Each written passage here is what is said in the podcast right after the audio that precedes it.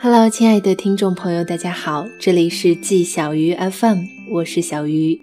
今天给大家带来的文章叫做《多赚点钱吧》，因为活着很贵的。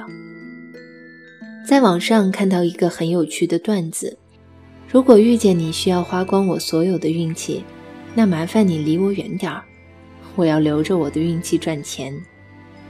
我把这句话讲给米花的时候，她一边点头认同，一边扫着福字集福卡。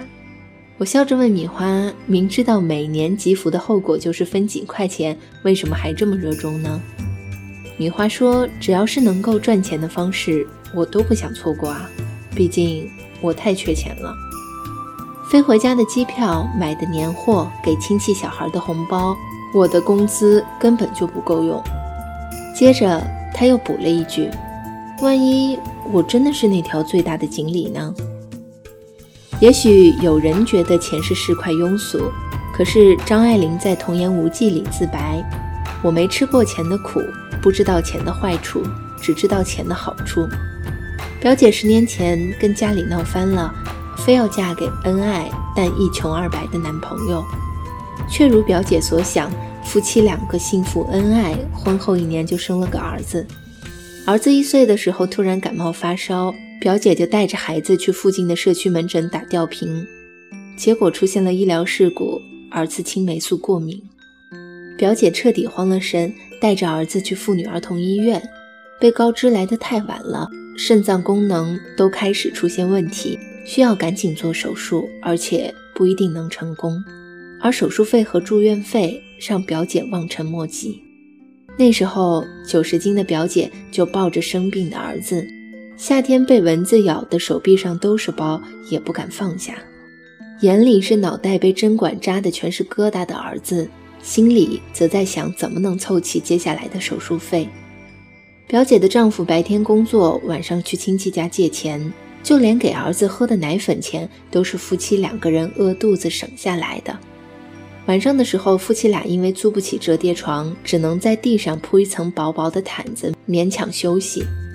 你很难想象，一对本来拥有美好前途的夫妻两个人，当时面临着多么痛苦的绝望。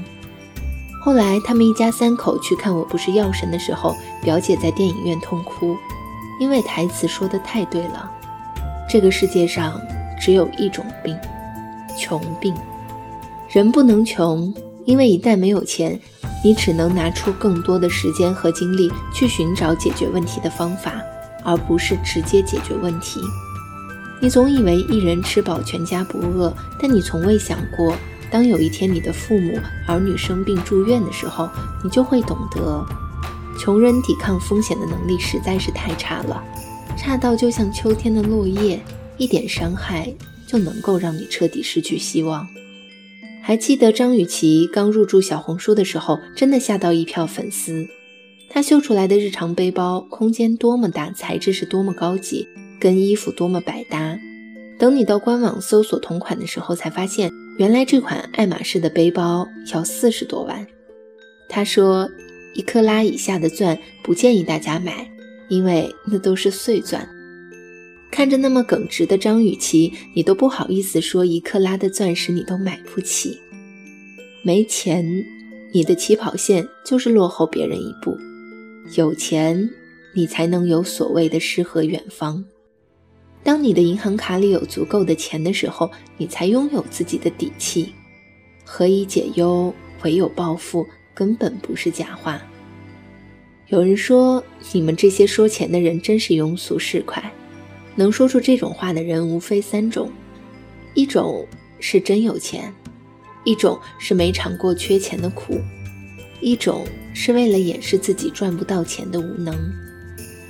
钱不是万能，我们当然也不能奉金钱为至上主义，只是钱是我们生活的后盾，是抵御风险、做出选择、安逸生活的物质保障。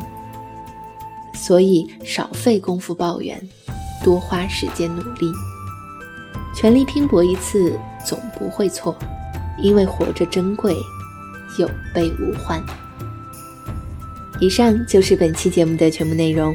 如果你喜欢我的节目呢，也欢迎关注我的新浪微博“小鸭们小汤圆儿”获取的联系。年轻人不要老熬夜，晚安。今天也是很想你的。